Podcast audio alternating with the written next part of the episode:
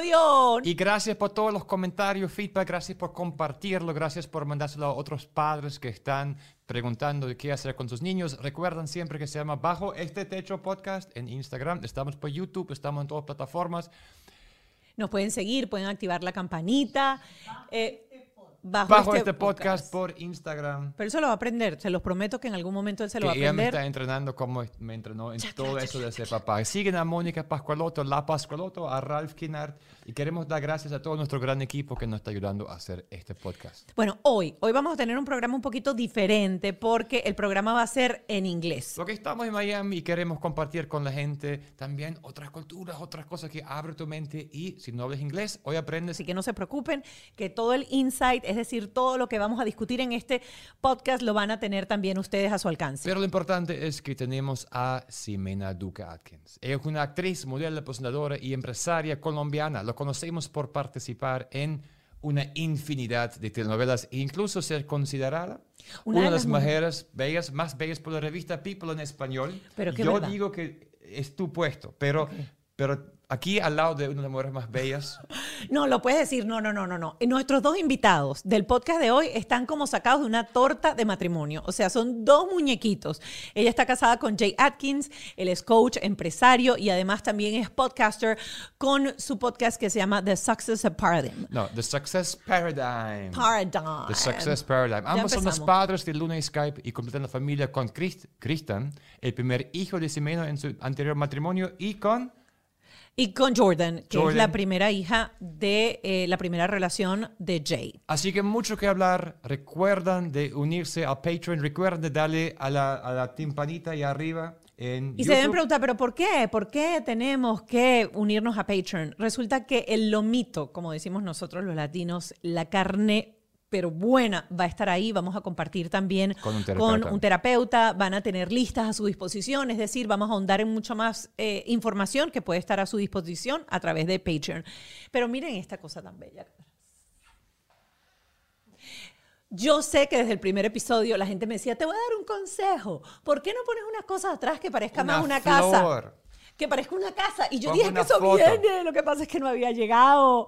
No había llegado, lo traían, no sé, en barcos de Tailandia. Lejos, pero, pero llegó, llegó. Pero llegó, llegó. Así que gracias a Osvaldo Santana, que es nuestro decorador y nos hizo este set espectacular.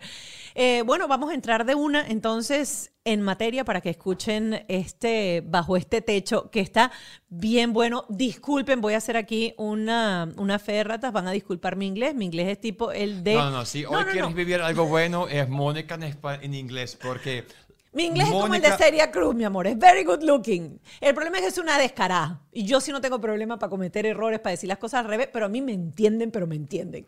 Y este podcast no sería posible sin la colaboración de todos nuestros aliados, empezando por la gente de Whiplash, que es nuestra agencia digital y con la gente de Gratuity que nos dan todo el apoyo logístico, que dan las cámaras, las grabaciones y este set hermoso. Ale Trémola, que es nuestro director, eh, nuestro productor ejecutivo. Alejandro Trémol. No, Trémola. Alejandro Trémola es nuestro productor ejecutivo y tenemos a Kem Medina, nuestro productor. Y bueno, ya les habíamos hablado de eh, Osvaldo Santana, que es nuestro decorador y nos hizo todo esto aquí atrás. Y ahora sí, bueno, este señor y esta barajita, que son los que damos barajita, la careta. Barajita. Barajita. ¿Qué es eso? ¿Tú, tú, no, tú no tenías álbumes cuando eras niñito? Los álbumes de Amores, de, de Massinger Z, de Fórmula 1, de Otro programa, así que seguimos. No, tenía, no, fútbol tenía. ¿Tenías de fútbol? sí. Claro, que tenías a todos los jugadores y uno los pegaba. Mentira, en esa época eran con goma. Ahorita vienen como stickers, ¿verdad? Ahora son como stickers.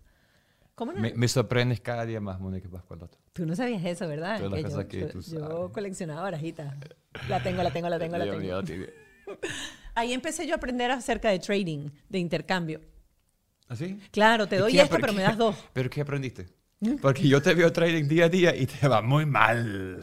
Vamos a arrancar con este podcast de una vez. We have super special guest tonight or today or whatever time you are you are looking this podcast because it's a couple as you see this couple is like a takeout from the birth cake or the wedding cake. cake, there we go. Yeah, Yeah, yeah, yeah. They're perfect. Really They're perfect. They're so beautiful, so awesome, so charming. And she is Ximena Duque Adkins. She is a renowned actress, super famous from the Latin soap opera. She is an entrepreneur and she is right now helping so much, uh, or so many women to. Um, start this en- entrepreneur uh, journey and make them uh, stay mom um, Work from home mom. work from home mom. So uh, we're gonna have a very very nice chat today because they have so much to say. And also, it's going to be in English apparently. So we're going to do this. Yeah, it's gonna be. It is gonna Why be is it going to be in different program. English? Because someone doesn't know Spanish. Oh. So- Say something in Spanish, Jay. Hola, ¿cómo están? Así que aquí estamos, aquí estamos con Jay y con Ximena. And we're super happy to have Jay here, a great friend, a fun person, a nice person, Funny. funny person. Um, he's an author of several books. His new book, Psych, Success Psyche, is coming out. Success Psyche. Success Psyche is coming out. It's on pre-sales now. So if you haven't done that now, you have to pre-order it right now because we all did. He is a business owner, entrepreneur, entrepreneur, entrepreneur, a coach, a great coach, a Public great leader, a public speaker, a personality who uses social media. It's a long list. And, And he he's is also funny. a dad, And he's a dad. of three, and he's a grandpa. I know, I know. so he this is a doesn't look like a grandpa. I know, And I know. a grandma. But he is Why do you have step to grandma. Thank you. You got that right. That's Yes. different. And if your grandparents look like this, you are lucky. And Ximena is also mom of three. Yes. Yes. So to start, I'm going to say that they have together two beautiful girls, Luna and Sky, but you guys have one kid from a previous relationship. So you were really, really young when you had that first kid in your life. So how different it is that day, that moment when you face for the first time parenting and right now. Well, I'm a different human being for sure. now, um, when I was young, I had, I wasn't even a man yet. I didn't even know uh, how to take care of myself. How old you were? I was 19. I was in the military and I had no clue. Um, it was a surprise, and I didn't do a very good job. Um, I didn't have money. Um, I But did didn't- you realize in that moment that you were d- you, you were not doing a good job, or you was just doing the best, that you, can? Because I, I think that's a starting point. I mean, Yeah. TT went right into the into it, but it's like the starting point is always you're doing the best you can. You didn't know at- any better. Yeah, at that point, um, but you know, as you grow up and you mature and your Right. priorities change in life, and then uh, you find the love of your life, and you know, you uh, she understands how to raise babies better than me, and, and learning from her, and then I learned all the mistakes that I made with my first child, and and so it, it was. Um, it actually made me the father that I am today. Um, I'm I'm thankful for that situation, even though it wasn't the greatest situation for my daughter Jordan. I'm super thankful because it made me probably a thousand times better as a father now than I was when I was 19 years old. So when you guys first met, it was like, "Hi, nice to meet you. I got kids. I got kids." How did this whole? I mean, you talked about it. You talked about this is going to be who we are. We're going to do. Well, I didn't know this, but he told me not too long ago. He was like, I said I will never date someone with kids. really? True statement. So what happened? You. well, it's funny when when we met, um, she, w- it- you know, very soon into the conversation, she put it out there and and told me what she wanted out of her life. You know, she was successful in her career, and the only thing that was missing was family.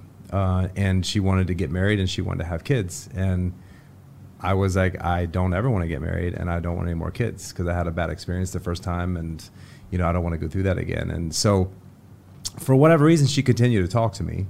Um, and and then I think I- she knows what she I, wants. and I continue Yes. I continue to talk to her and and matter of fact I met her son very quickly after we met he cooked me dinner um, as a 12 year old he made me cheesecake and he made me some chicken um, at the house which I thought was awesome and I just fell in love with her son right away and I would tell you the reason I fell in love with Ximena was because of the mother she was. Um, that was the most attractive thing to me. And so when we met, I had no idea who she was, no clue. And we You didn't Google her? I didn't. Like, I didn't. No, because I didn't. Because I didn't. I didn't want to. Well, listen. When I met her, she said I'm a model and I'm an actress, and everybody in Miami that you meet says I'm a model and actress. so I was just like, you know, she's probably not a model or an actress. So um, I got to know who she was. We had a little bit of a break. We had a misunderstanding when we first met on on time, and then we um, got back together. And I still didn't know who she was. I still didn't Google her. I still didn't do any of that. And and then when we finally decided to be together um, exclusively, Formally dating. yeah, I asked her. I said, "Will you be my girlfriend?" Which she thought was super cute. And, Super. and so she was like, "We, would you go to a work event with me?" And you know, I'm in the entrepreneur world, and a work event is like you know a boring dinner or something like that. And I was like, "Sure, I'll go." And we show up, and it's a red carpet, and there were hundreds of cameras in my face, and people asking me questions. In Spanish. ¿Cómo va And a con Ximena? I just remember they were like, "What do you like about Ximena?" And the thing that I loved about her is the mother that she was. Um, it was a priority in her life. It, everything centered around, uh, at the time, her son. And so to me, I just admired that so much, probably because I wasn't that way um, with my first daughter when I was young. So I, I just, I saw if she's like that. And the other thing I fell in love with was not only was she like that with her son, but she was like that with every human being she interacted with. So I, I went to her studio. I remember seeing the security guards. She knew them by name. There was a cleaning lady out front sweeping the steps. She knew her by name, stopped for three minutes to have a conversation with her. And those are the types of things that I've learned from her um, that's inspired me and made me admire her so much and made me want to be a better father. I'm going to jump into Ximena a little bit because I know.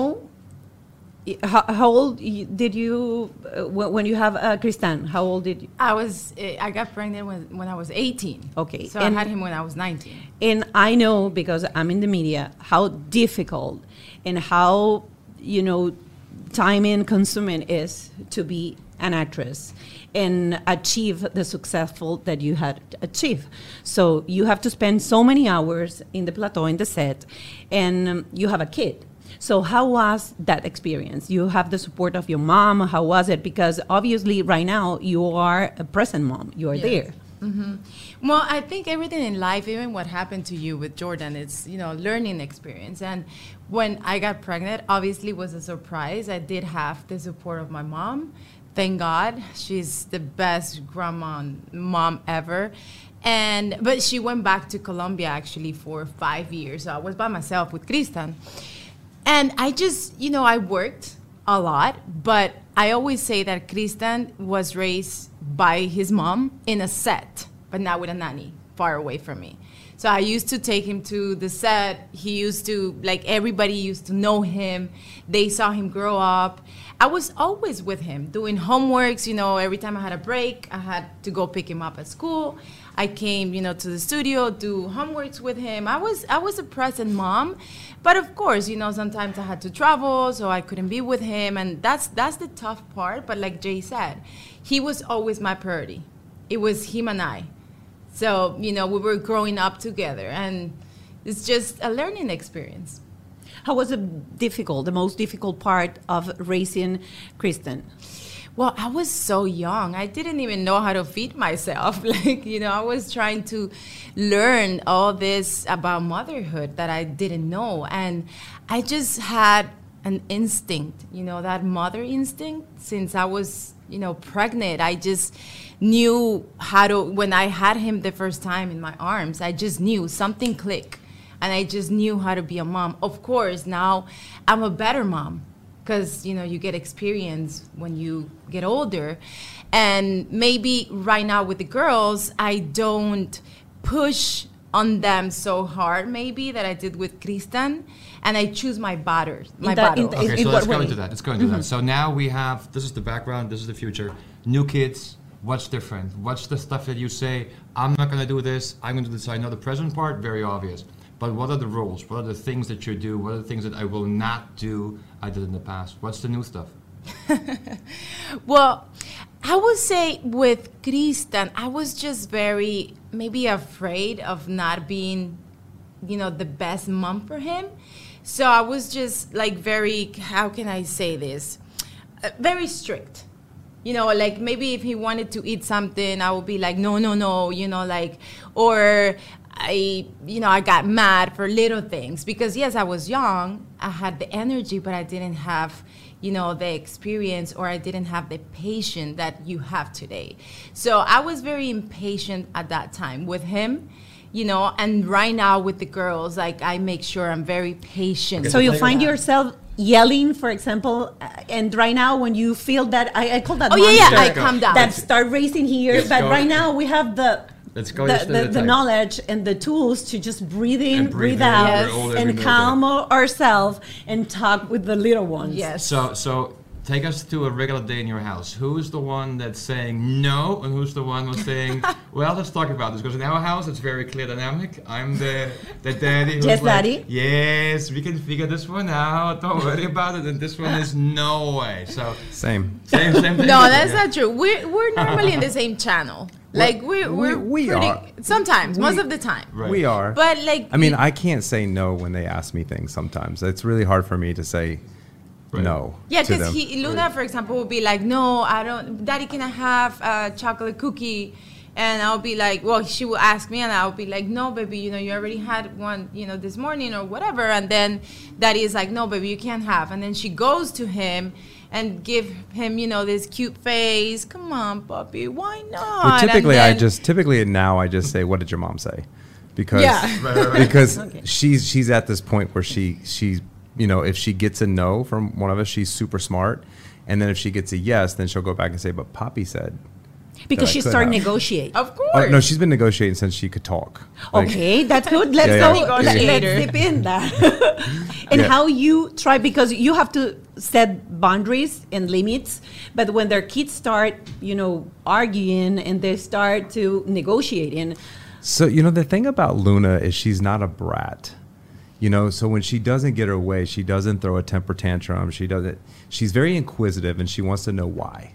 So if you say no to her, she's but why? Like what's the reason? Which I love, you know, because I think that's going to take her far in life. Is whenever because you're going to get no a lot in your life, right? So when you say why, and it's just because that's not a good enough answer for her. She's like, I want to know, but why? What's the reason why I can't have another cookie? Well, it's going to upset your stomach. Oh, okay, then I'm good. I don't. We don't need to talk about it anymore, right? So if you give her a valid reason why, the conversation will stop. And I think that's a, a a valid point that you just said because I think in life with kids, like it's not about just no, like it's explaining why not. Why can you do that? Because you're gonna get hurt, and this is what could happen. Then we're gonna have to go to the doctor. Like, just saying no. Just imagine, you know, ourselves as a, an but adult. sometimes kids' brain they are not totally develop to understand those whys, even though the whys are, you know, reasonable and they get super overwhelmed and they start the, you know, famous tantrums or meltdowns.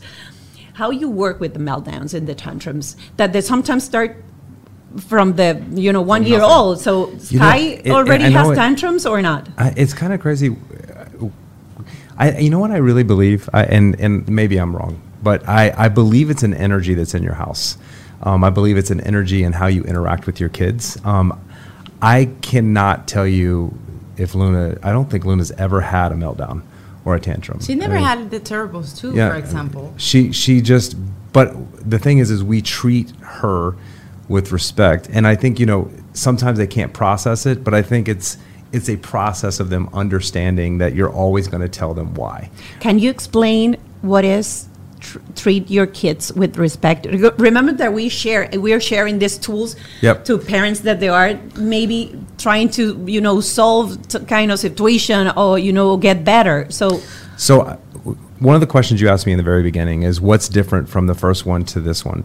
And I would say now it's patience, right? I have a lot of patience when it comes to my girls. Like, I don't get frustrated very easily if they're sick and they're whining and they're drama or they're doctor, they're crying or whatever. Like, I have a lot of patience. Would you agree? A lot, yes. Um, but that's what I mean by respect, right? Because if they if you go to their level, whatever level that is, if it's a tantrum, if you go to their level, then that level is going to escalate even further. But if I don't ever go to your level, and I'm very calm and my energy is very steady with you, then you're you have no choice but to come to my level. You can't go to another level. I'm not I'm not going there. We're not going to go there. I'll just walk away from you, give you a second, and then we'll come back and we'll talk about it at a later moment. And that's something that you learn by yourself, or is something that you learn from your parents and the way that they raised you? Nope, I didn't learn that. So this is what I will tell you that I think a lot of people need to think about. So when you're a young child, parents treat you different, right?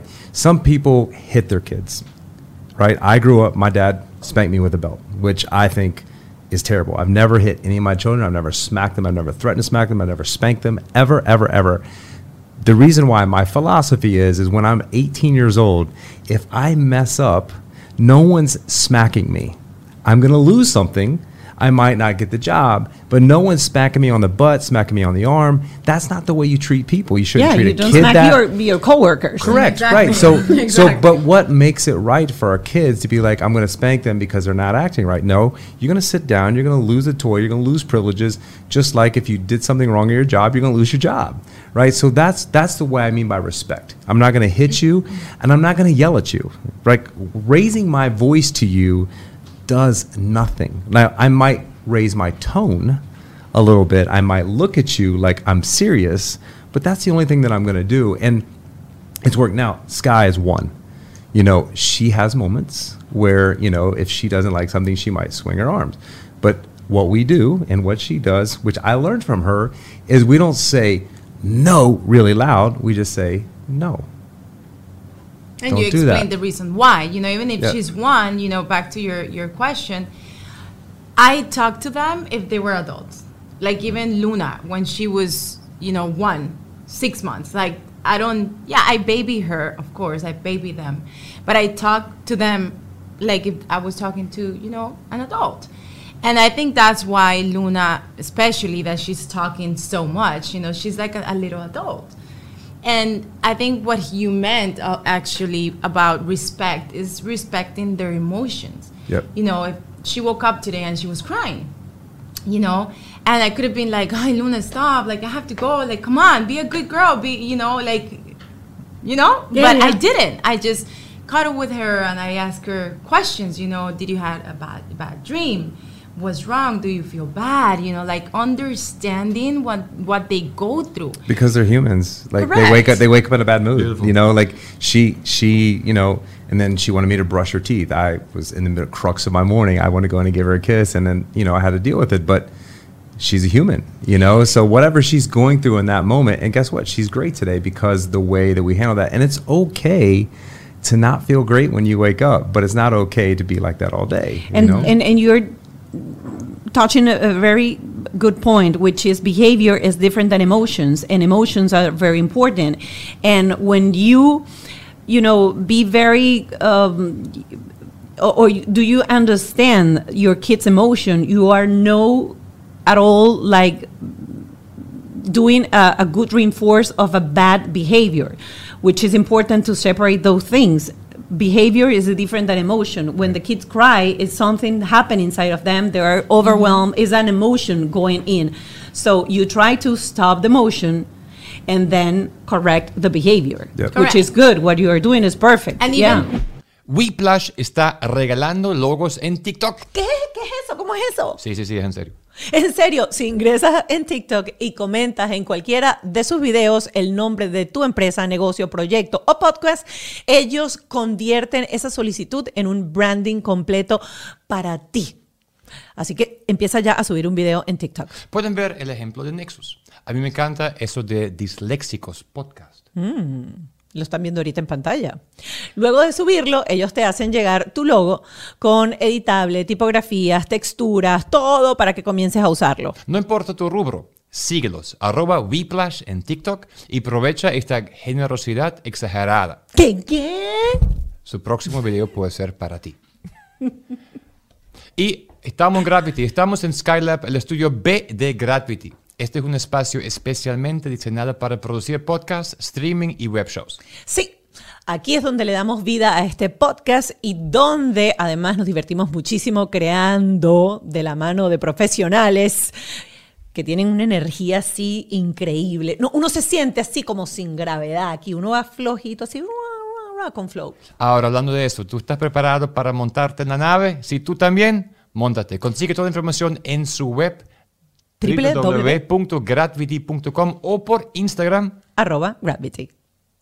¿Qué, qué, qué hora es? ¿Qué hora es? No time to waste. No time to waste. No pierdes el tiempo porque el ambiente hay que ayudar al ambiente. Y aparte de eso, hay que tener tiempo. Miren, algo que me encanta de esta marca de joyería italiana, es decir, una joyería con excelente calidad, es que todo lo que ellos utilizan para producir sus piezas es material reciclado.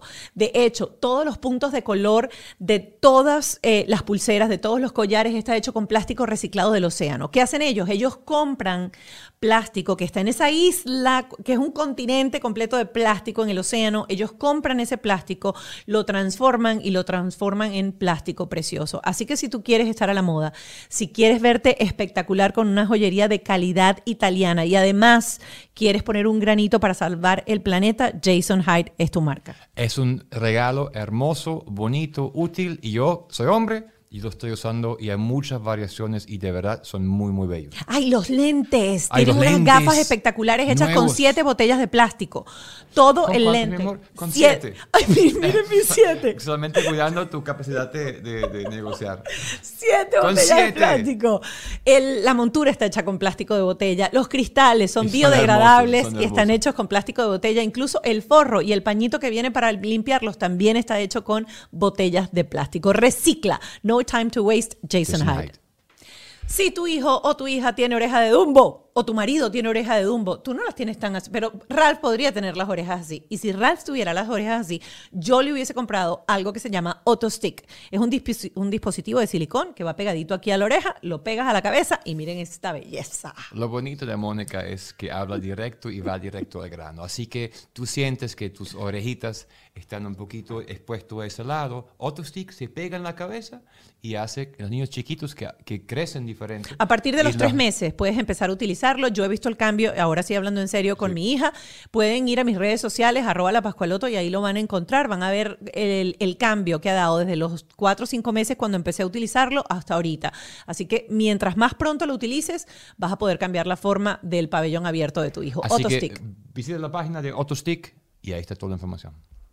When they're little like sky it's so hard because she does she she now is communicate really good and i don't know why but as a mom as, as, as a dad like you understand Everything. what they're saying Because they know what they want. exactly and you as parents you know what they want grandma tia abuelita they have no idea you know but we as parents we know Right. and that's the challenge with a little baby you know they're gonna cry all day because who knows what's going on with them you know and that's why you know when you're a new mom and all these things are going on crazy inside of you hormones and not sleep and all this is when you have to take a big you know br- breathe Breath. breath Right. and, Deep and breath. deep breath and you know just calm down and try to understand the baby you know let me see let me undress Try her. different things. let me let me try different strategies to see what's wrong you know Patience. patience yeah You, you got to get to the crux of the problem.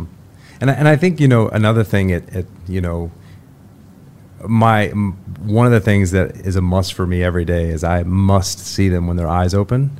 I want to be the first person that they see in the morning, and I want to be the last person they see in the evening. You know, like the, I think that's also really important for their emotion. Like I used to travel with Luna, so I didn't I didn't get that advantage every other week, and you know she would keep her up late to come home. But now, like for me, there's I mean, it's funny. Ximena and I race to the room sometimes, or like if she's ahead of me, I'm like, "Can you wait?" You know, and she might be three steps ahead of me, and I'm like, you know, I want her to see us together. Like I don't want her to be They like, always "Oh, see there's together. mommy." Right. So, so we always enter the room together because it's just something that I want them to have in their life forever and ever and ever. That most parents don't have that option to be able to be home if their kid wakes up at eight o'clock or eight thirty in the morning. So I think that's another reason why they're the way they are is because we're there when they go to sleep and when they wake up, and they know that. and also we we believe 100% on routines schedule. and the schedule with Yeah, the you're super like I am like super strict. And thank God he follows But you know, they, No, I no, I see the result. Like I,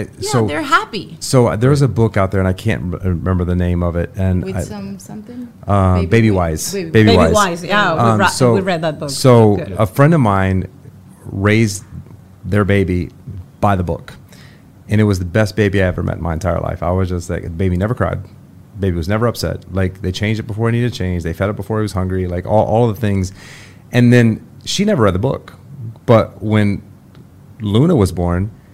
I, I, for a couple months, I thought she was crazy. You know, like I was just like, okay, this is this is nuts. Like we're living our life around this We couldn't kid. go have dinner Couldn't go the anywhere. Like. And That's- that's sleep or us. naps or whatever. Like our whole life was centered around it. And I was just like, okay, this is this is bananas. You know, like I don't want to live this way. But when you see how well the kids are and how what their behavior is, and they're in a good mood all the time, like it, it's so. You know, even when we went to vacation to St. Bart's in December, same schedule. It was the same exact thing. We, we centered all of our reservations around her naps and around her bedtime and going to sleep at night. And I will tell anybody listening, it's really not that difficult. Like I can tell you, she takes a bottle at eight in the morning. She wakes up at seven thirty. She takes a bottle at eight. She eats breakfast at ten. She takes a nap with a bottle at twelve. She eats a snack when she wakes up. She has another snack. She has dinner. She takes a bottle at eight thirty every single day. If you guys follow that schedule, I would tell you, happy baby. And they say happy wife, happy life, happy baby, happy life. Absolutely. Yeah, and happy right. marriage. Yeah. Because we have time for each other. Right. I think you're very unique because you have time, you have life experience, and you've been through all these bad experiences where we've been through, kind of, to get to the point where there is more stability, more knowledge, and more tools. Now, how do you deal with the? I feel sometimes the pressure of being a dad and doing it right lays on my shoulders. So we had some issues with Mark in school lately. So having time within the workspace to worry about all these little things that you have to worry about. How much time on the phone? We're having an issue with trying to solve how much time do we give them this? How much do we do with the homework? How much do we do with the other kids? How do you feel about this? Do you have enough space? Do you feel the pressure? Do you feel sometimes like I do? I'm I might be I'm trying to be the best dad I can and sometimes it feels like a mountain to climb. So, you know, I think being a dad for me, surprisingly, is the easiest, best job I have. It, it's effortless for me, like, because it's the most important thing in my life. Right. Like, no matter what, if I'm doing something and there's a need for me to spend time with her or deal with a situation, I've just, it's a decision I've made in my head that, you know, my wife and my kids are my priority, right? I have Right. a lot of stuff going on, a lot of businesses, we're working on a lot of things. But what's most important to me Right. is that. And I know that, you know, I'll, I'll give you an example. I went to a, I went to a course called Landmark Forum, and I was a little weirded out at first of this thing because people were confessing all these things in front of a group of like 300 people, and I was just like, "Where am I?" And then, like the second day in, this lady stood up and she was talking about how bad her mother was, and I was like, "Wow!" And so the instructor said, "Let me ask you, do you have kids?" And she was like, "Yes, I have three kids." And she was like, "So." With your first kid, when you left the hospital, did they give you a book on how to be a good mom? And she was like, No. Oh, they must have forgot. Well, what about the second kid? Did they give you the book at least for the second child so that you could get better? She was like, No. The third one? No. Do you know why? Because there is no book. Your mom or your dad was the best mom or dad that they could be in that moment. And I think to your question, it can be stressful, um, but I know, I know without a shadow of a doubt that I am the best dad to my kids always because it's my priority and nothing comes before it. And even if they're struggling, I know I'm going to do whatever it takes to step up for her. Because we, you know, when we had Sky, I wasn't there with Luna um, all the time. Right. So it was on her. She was up in the middle of the night. I was, I was, babe, I got to work tomorrow. Like, you know, you're not working right now. You need, and this time we, we, in the schedule thing, right? So Right. I'm a very system process driven oriented person. And I was like, babe, I have a system this time. And she I was, like, oh my god, she was like, oh my- system, System. just had a baby, and I was like, for us to get six hours of sleep a night each, because I'm a big sleep guy, And I was like, if we could get at least six hours minimum a night each, we'll be good. We'll get through this six months and we'll be fine. And I said, so the first wake up, I'll get up. So you go to sleep, you sleep six hours because she woke up every three hours. The next one, you get up. And then every other night, we switch. So you get up first, I get up second. You get up second, I get up first. So we just went back and forth, and it worked Perfectly. like a charm. And we weren't exhausted.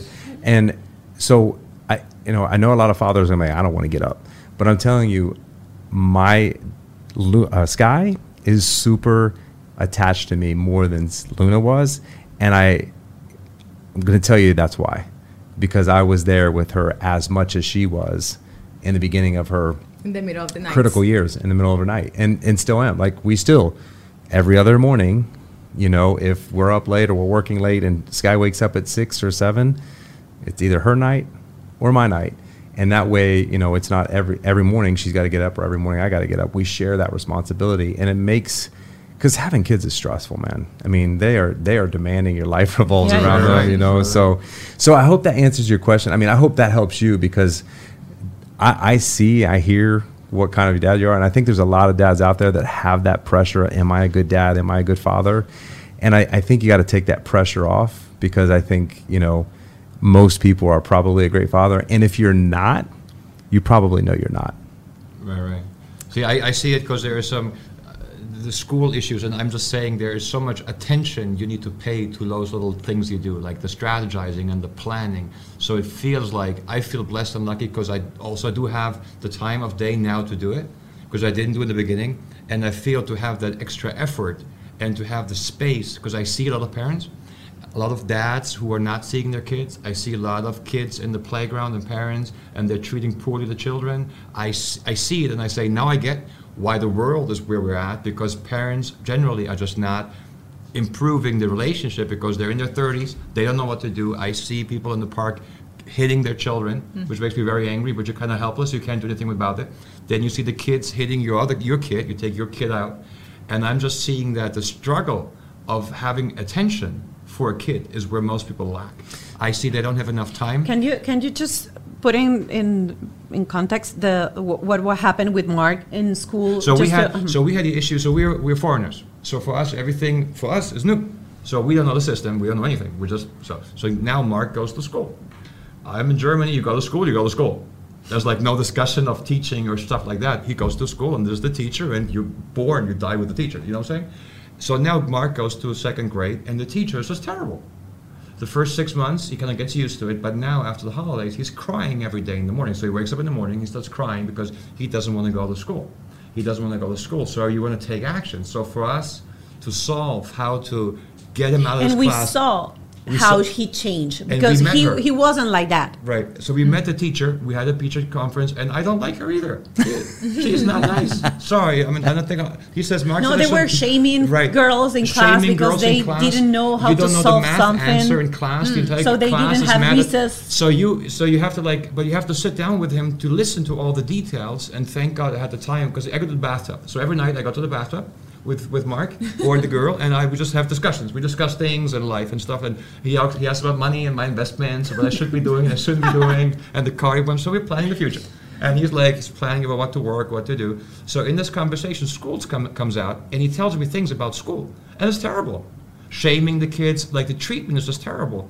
But for us to figure out how to get the school to change the class has been a mountain. They take the, the decision if we have to Because I went to the principal, I went and do something or let him face this uncomfortable moment because he's going to face uncomfortable So- moments in the rest of their life. So- So, So what was that point that we Okay, said so- we have to take action? So I spoke to the school counselor, and the school counselor told me that this is life, and he has to stick with it. So I had a, an hour conversation with the counselor where I, I kind of like tried to gauge my okay. So do I act crazy dad, or do I bring in the business business suit and go with okay like leveling down and being like, you know, the suit guy of like this is the abuse. We're not taking class anymore. Take action. Which what I went for. He changed class. Is a different point. We changed the class two weeks ago. We are so relieved. It's a different kid now. But I'm looking at this and I'm saying, wow, this only happened because I was in the bathtub with my kid. And because I was him. able to have the time and the luxury of time to do this. that it was really, listen. really something wrong. He was every morning Right. watery eyes to take Right. the bus, and he, that in uh, deep of me, I really kn- knew that that wasn't my kid. And, and what I'm struggling That with wasn't is- my kid. And what I'm struggling with here is the following. I have a luxury because of way of the business I do, where I work in the bathtub. And I feel like a lot of parents, they want to be good parents, but they're struggling with just this way of being overwhelmed after COVID, trying to make money, trying to make things and trying to work things out. And I feel for those people. I feel for the dads who have no time. I feel for the moms who are totally overwhelmed. And we're trying to figure out to, to share ideas and share tools of, okay, so how do we how do you break this down or what's working for us? So for you it's working because you have a lot of time together because you do the morning, you do the night. And what I hear from you is strategies is key to the whole thing. Starting to strategize a place and a time for conversation. So I think there's a lot to unpack there, and I'll, I'll unpack a few things because I love where you guys are going, and I think you, I think a lot of people already know the answer.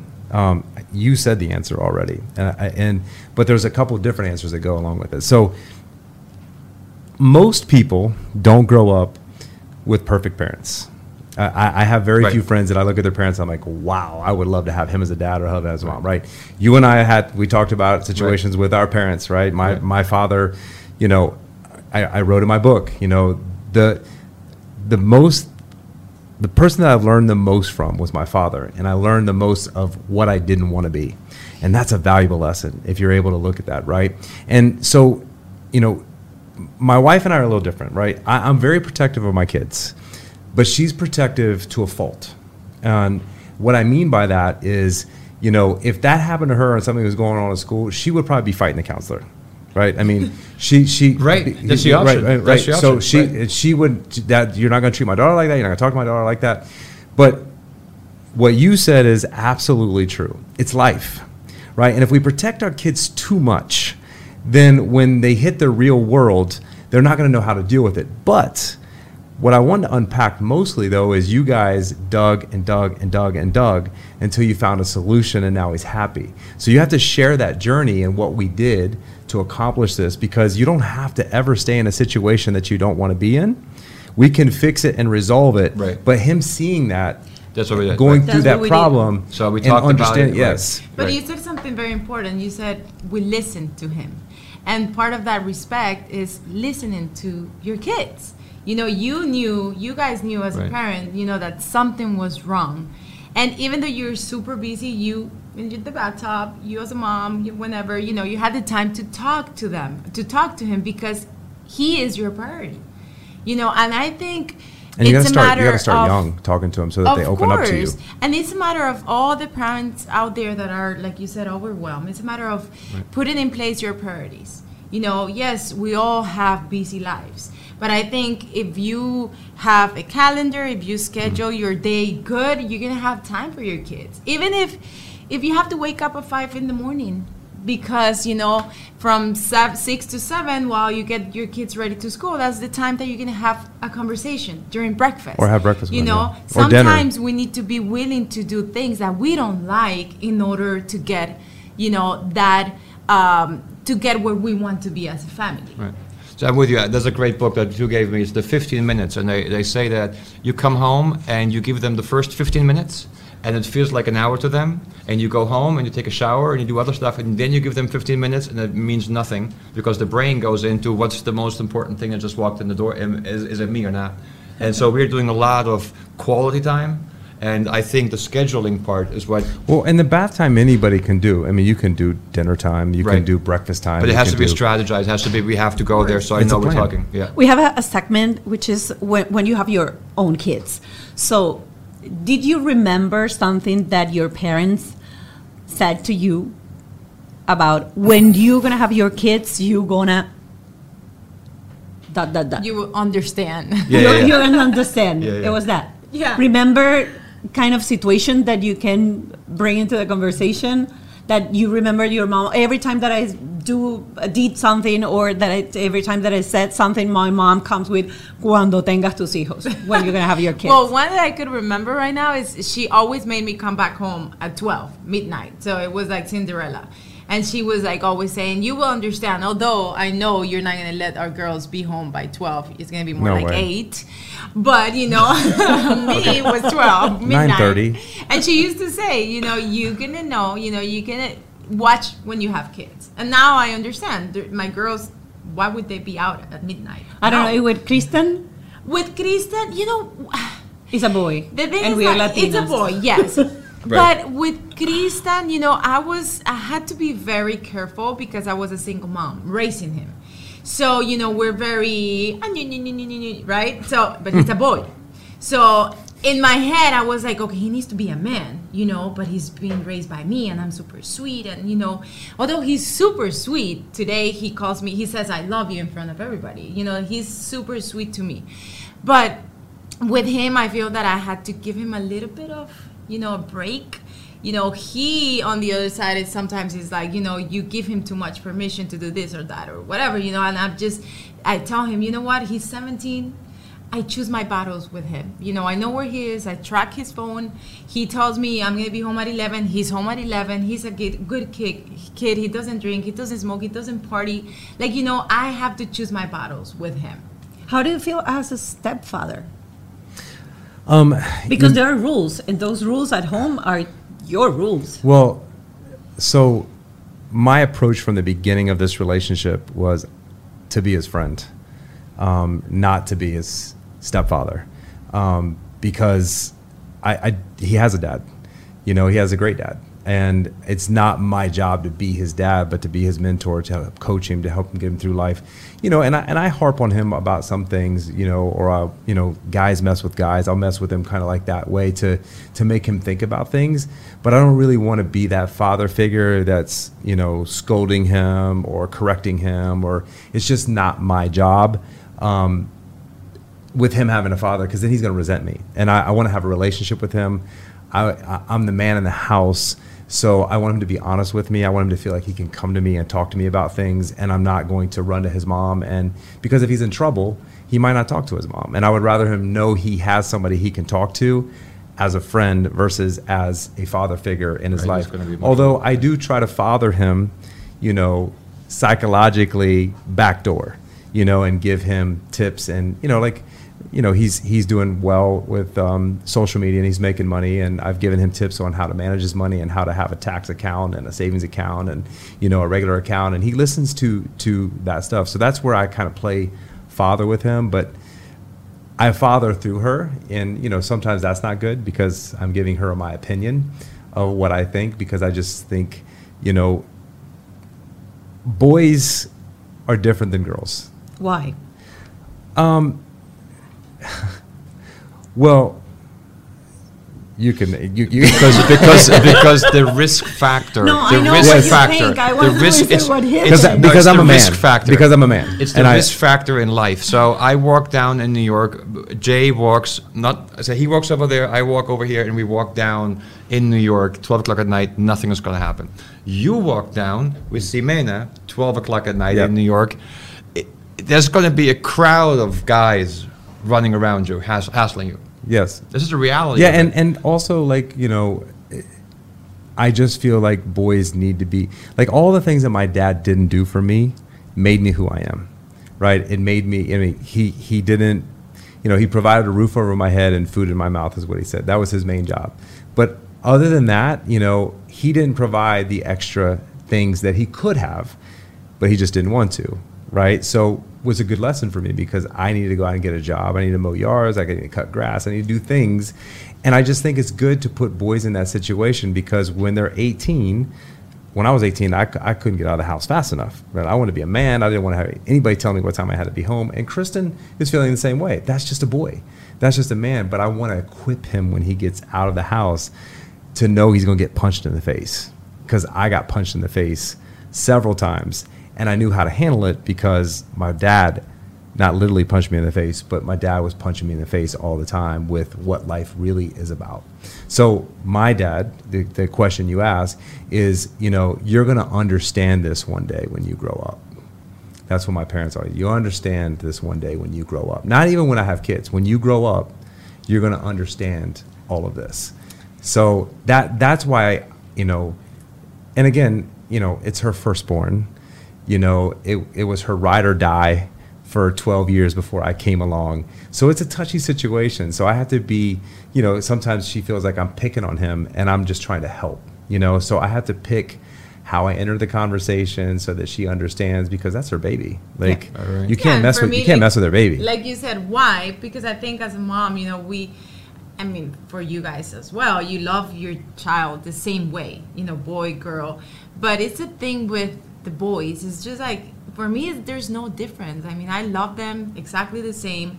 And I worry about also, you know, these days, also if my kid 17 is walking in New York at midnight, like I would worry the same as my girls. You know, it's like these days, crazy things happen, Right, you know? right. Talking about these days, technology, uh, bullying, um, all the things that we are listening right now about the crystal generation, kids that you can, you know, just be hard on them, everything that it's running out. How you manage, or how would you be managing in the future, technology, phones, um, messages, and everything that start with this kind of Social media. communication, social media, haters. Your I kids mean- using social media. Oh He's making well, money of it. yeah. I mean, Christian, since actually since the babies are born as well, they have their social media because I know that's going to be a business for them in the future. Just like I did with my son, and right now he's monetizing and he's doing really good. Um, but you know, I think haters. It's a matter of talking to them and making them understand that they have, you know, they cannot worry about those people because they're miserable. You know, if someone has the time to comment something bad to hurt you on Instagram or Facebook or whatever, you know, they need to get a life. I feel You- I feel the same as you, and also I'm gonna add that that build self-esteem in them Build and not yes. yes and not the mm-hmm. thing that we are waiting for external approval of mm-hmm. everything that we mm-hmm. do since we are kids. So i do this the draw and everything's oh so awesome or whatever. So you're waiting for this external approval that they wait the haters start attacking you. You feel that you are not value and you need that that kind of reinforce mm-hmm. of yourself. Mm-hmm. So how you build this self in, in in your kids, in your little daughters. Well, we're always constantly telling them, you know, how value they are, that they're beautiful, that, you know, we're always saying positive stuff to them, right? I mean, I think that's part of the process, I will say. I think it's just communication. It's, it's, communication, it's constant. for like sure. my, you know, Luna is a communicator. Like when we go to the doctor, or if we're going to go to the doctor, she's asking a million questions. She wants to understand the process, right? So I just think communication is the key to everything with these kids and understanding like who exists in this world, what you're going to come up against, what can happen. It's a really great question that you ask because I think it's social media has not been around long enough So we know to really happen, see right. what the effect know of it's it's gonna be happen, right. on young kids. Uh, Yeah. I think it's I think it's a great question. I think it's something that we need to pay a lot of attention to, and we need to have a lot of bath time about, and Right. you know, dinner time about. I I just I don't know that there's an answer for it because I think it's I think it's a big ugly monster. Because the question- so many things. I'm sorry to No, interrupt. I mean, even with the filter situation, you know, Right. when they're little and they're seeing all this perfect woman out there, you know, Right. it's like, oh, you know, but I'm not this person. I personally decided, you know, not too long ago, I said I'm not going to use more filters because I was getting to a point that I didn't want to record anything if I didn't have a filter. Oh no, I don't like how it look. I was like, wait, what's going on? You Right, know, right, This right. is me. Yeah. Yeah, this but- is but- me. I yeah, need yeah. to love myself. So that's that's something that I guess you know That's a part whole of the different conversation. communication. You know that you have to have. Yeah, and I think it, this is so important. And and I have my little girl. It's blonde as Mark, but she has um, green gray eyes. And as soon as she started like going out with Mark, we and in uh, we, we went into an elevator and people just like, hey, she's so cute, she's so cute. And Mark started feeling that difference between because First of all, he's not the center of attention anymore. He's not the cutest boy in the elevator. And second of all, the girl is blonde and clear eyes. so you have two girls, and one is so beautiful blonde like you, and the other one is so beautiful, but he has different colors. And for Latinos, Okay, this is something like cultural or whatever. When you look the soap operas, the 80% of the population is marroncito like me, brownish like me, but the stars on the TV, they are like Ximena. They are blonde, blue eyes, and we say, oh, I, I need my contact glasses because I want to be like Right. The media show me what is the beautiful pattern on TV, successful people, success lovers, or whatever. So, have you think about that? Because maybe in the American or for for Germans, for example, if you're I mean, we love negrita, we it's love like oh. brown eyes. Yeah, yes. Green Yeah. green eyes, blonde hair is like uh, not my thing. But I know that for Latinos, it's like that. It's gonna start Right. like think that oh, she's so beautiful, and inside look at my other girl is beautiful too. Right. Well, I think that I would teach somebody that says that I would be like, hey, you know, when this situation happened, you should approach the other baby, even if you don't think, like you should. Like you know, that's part of being humans. But you know, for Latinos, that's oh, no, happen. for sure. You know what? I I haven't thought about it, but you're right. Like for some reason, blue eyes, especially on social media, is like, oh, more likes. I, I don't know why, but I do think you know. I mean, I just love them so much. I think. You know, Sky is so beautiful in her own way, in her own colors. You know, she has big dark eyes, so I think they're gonna be a great, you know, mix. You but know? you're thinking ahead of that how to reinforce that because Because we you're read hear it we- we because we are listening. Because no, no, no, and He- especially Luna, that is a Right. she's a little girl that's And famous on media, social media, and she speaks, and uh, people Right. love how she speaks, and So we, we read the book where it says, so the girl comes in with a pretty dress, she's one year old, and and the book says, don't say, oh, you look so pretty today. You're gonna say what? When that happens, when she comes in with a pretty dress, you say, oh, I value you for your, no, what do you say? You say you look, how do you feel about your dress? how do you feel about your dress? So you have to like, like the book you read, of course, it was like to rephrase and try to get out of the whole, not to look at you, but how you feel about how you feel. How- how I did you think about it, to and pick I'm that s- color I'm or- still, I still don't do it. I still say she's as pretty, but we're kind of like trying to get ahead of the game and trying to Yeah. deal with all of this social media attention and looks and the whole thing where we're at in Miami also. and one of the things you said is the limit. How do you put limits? You know, and I think it No, starts by rough. us. right, know. but limits with social media, we don't know what to do with the phone because the truth is, there's times when you are you want to you, you give them the phone, Mark, play on the phone because you're in a meeting, you're in the car, you're on the plane, you like that's it. Like you say, there's no real numbers of how much time do I give my kid the phone, how many hours a day. So no, we, we're doing the hour thing. We're doing hour and a half per day which is like an hour a day of you can be on the phone, play your game because they're all playing Minecraft in school. They're all doing the games. They're all doing it. So you don't want to not do it. So you, the, the, figuring out what's the balance of that, I I think think, it- is super rough. I think it's a matter of showing them, okay, you could do this, but you could also do this. For We're- we're example, I'll give you an example. Right. Jay used to, you know, I didn't want to give Luna an iPad. But, you know, we had Sky, we were a little, you know, more busy Right. than usual, so he started giving it to her a little bit more. She only watched it in the car. But then he allowed her to watch it in the family. And then I said to him one day, you know, just let me handle this because she's acting completely different with her sister. You know, she's on the iPad and she could be playing with her sister. So since that happened, correct me if I'm wrong, you because I think you saw it as well. You know, I, I was telling him, see, she doesn't have the iPad, she's playing with her sister. Right. She's interacting with Right, us. right. Right? So it's a matter of and then she asked why, and I just said, baby, because you could play with your sister. Right. You know, and instead Where- of where let's at- play with cars, let's Right. color. I'm going to stop the conversation here because we have our Patreon. We're going to start a new conversation, just go- going deeper in the self esteem and how to raise a really kids that they don't need the external approval because they are so, so, so secure and proud about themselves. So let's go to Patreon.